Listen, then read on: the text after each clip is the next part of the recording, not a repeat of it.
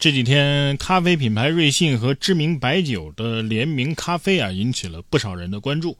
知名白酒的工作人员说呀，这是白酒和咖啡品牌的第一次联名合作。但是实际上，在市场上其实早就已经出现过含有该知名品牌白酒的咖啡。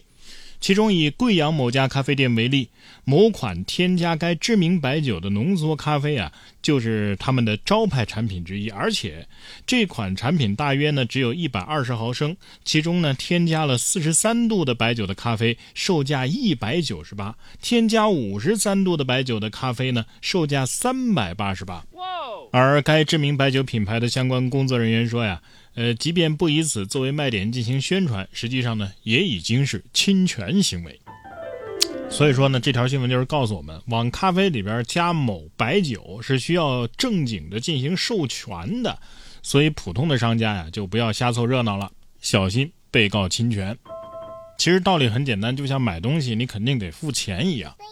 但是有的人偏不啊，能逃单就逃单，而且是一直逃一个商家的单，你真当人家是大冤种啊？近日，浙江的吴女士啊，偶然发现自己的顾客呀买东西没付钱，再仔细的对了一下账，发现对方啊竟然在四年的时间里多次逃单。原来啊，这吴女士平时呢是做电商生意的，经常会有在朋友圈发一些商品信息。这个逃单的赵某啊，就是吴女士在朋友圈里边的一个顾客。细心的赵某偶然发现这个吴女士啊很粗心，有时候自己钱都还没付呢，对方就已经开始安排发货了。之后，赵某呢就按照购买流程，拿出之前的付款转账截图，利用 P 图软件修改转账的时间和对应的产品金额，再把修改好的这个订单截图再发给吴女士。吴女士呢就误认为赵某肯定是付过钱了，就直接把商品发给了赵某。直到最近啊，吴女士发现赵某压根儿就没给自己转账。再往前倒查之后，吴女士惊奇地发现，这赵某啊一直是在欺骗他，涉事的金额已经达到了累计三十三万元。哇，这哪是普通的顾客呀？这赵某是到吴女士这儿零成本进货来了。目前，赵某因为涉嫌欺诈罪，已经被公安机关依法刑事拘留。不得不说，有的人啊，有点小聪明，不往正地方用，哼，这会儿好了，因小失大了吧？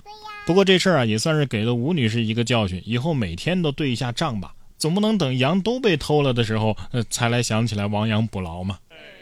不过呢，可能是这位老板啊，生意做的挺大啊，平均一年少了八万块，竟然是丝毫都没有察觉。不像我，谁要是欠我钱啊，我得记好几年。不过人呢也不能光想着挣钱啊，有一个好的身体也很重要。但是重庆的这位张先生啊，能把上班挣钱和锻炼身体这两件事呢，很好的结合起来。八月二十九号，重庆的张先生因为喜欢跑步，坚持凌晨起床跑步二十二公里，跨越四个区去上班。张先生称啊，自己坚持跑步有七年了，工作之后呢，会利用业余时间跑跑步。平时上班的地方呢是有宿舍住的。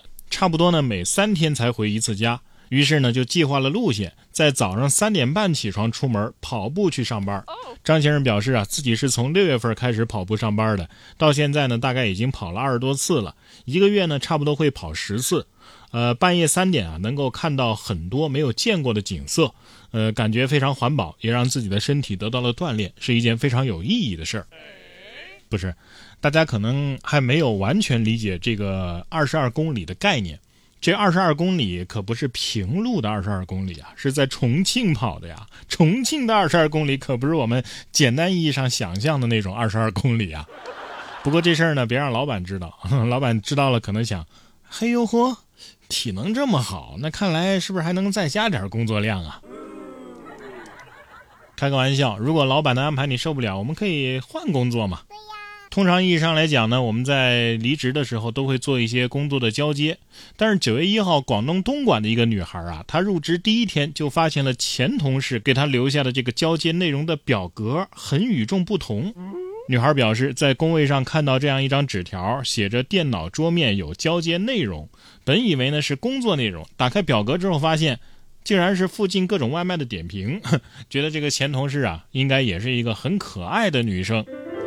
这种同事，我愿称之为探店侠。哎，你再找找别的文件，看看有没有对公司同事的评价表格。我现在严重怀疑，他之所以离职，是不是因为这个公司周围的商户他都吃腻了呀？说到吃，不知道正在听节目的各位还有没有在为吃胖而担心？最近啊，顶级期刊《英国医学杂志》发布了一个论文，分析了超二百五十二万成年人的健康数据之后，发现大腿围增加五厘米，死亡风险反而会降低百分之十八。因为无法在腿部储存脂肪，可能就是瘦人心血管代谢疾病风险提升的这个关键因素。当这个脂肪啊长在腹部或者是内脏当中，它就是能够引起代谢紊乱的破坏性脂肪。但如果是大腿皮下脂肪呢，那就是保护性脂肪了，它可以分泌多种有益的物质，帮助身体维持代谢健康。啊，另一方面呢，大腿如果粗的话，说明它这个储存脂肪的能力啊很强大，会防止脂肪跑去不该去的地方去搞破坏。真的吗？不是真的吗？哈，就冲我这大腿尺寸，我觉得我是不是能活两百岁啊？但是还有另外一个问题，这个腹部脂肪堆积是不利于健康的，大腿的脂肪却有益健康。可是往往这个大腿粗的人，他肚子也大呀。不过接下来说的这条蛇呀，个头倒是够小的了。八月三十一号，网友小马驹在家中发现了一段铁丝。当网友想要徒手去捡的时候，发现哎，这节铁丝居然还会动。于是网友呢就艾特了《博物》杂志提问：“请问这是什么动物啊？手摸了要不要紧啊？呃，对于家居环境来说要不要紧呢？”对此，《博物》杂志给出了回答：“呃，这是钩盲蛇。”啊，是有鳞目盲蛇科的一种爬行动物，呃，又叫地扇人耳蛇或者是铁丝蛇。这是一种无毒的蛇种，呃，但是个头确实很小啊，看着像蚯蚓一样，但它确实是条蛇。仔细你拿起来看，就会发现它身上啊是鳞片，而不是蚯蚓的那种环节。呃，盲蛇啊，所谓的盲蛇就是眼睛已经退化了，看不见嘛，嘴巴也很小。而是以蚂蚁呀、白蚁呀等等昆虫为食的，而且没有毒啊。防御的方式呢是用尾巴尖儿去戳人啊，挺可爱的。而这个网友的家里啊，最近确实在闹白蚁，所以这是一条异蛇啊，确实挺可爱的啊。嗯，好害怕它在户外的时候会被蚯蚓欺负啊。不过要是我徒手捡它的时候，它它缓慢蠕动，我我可能会被当场吓飞的。哎。你说怕蛇的人以后看到铁丝会不会都会因此感到害怕呀？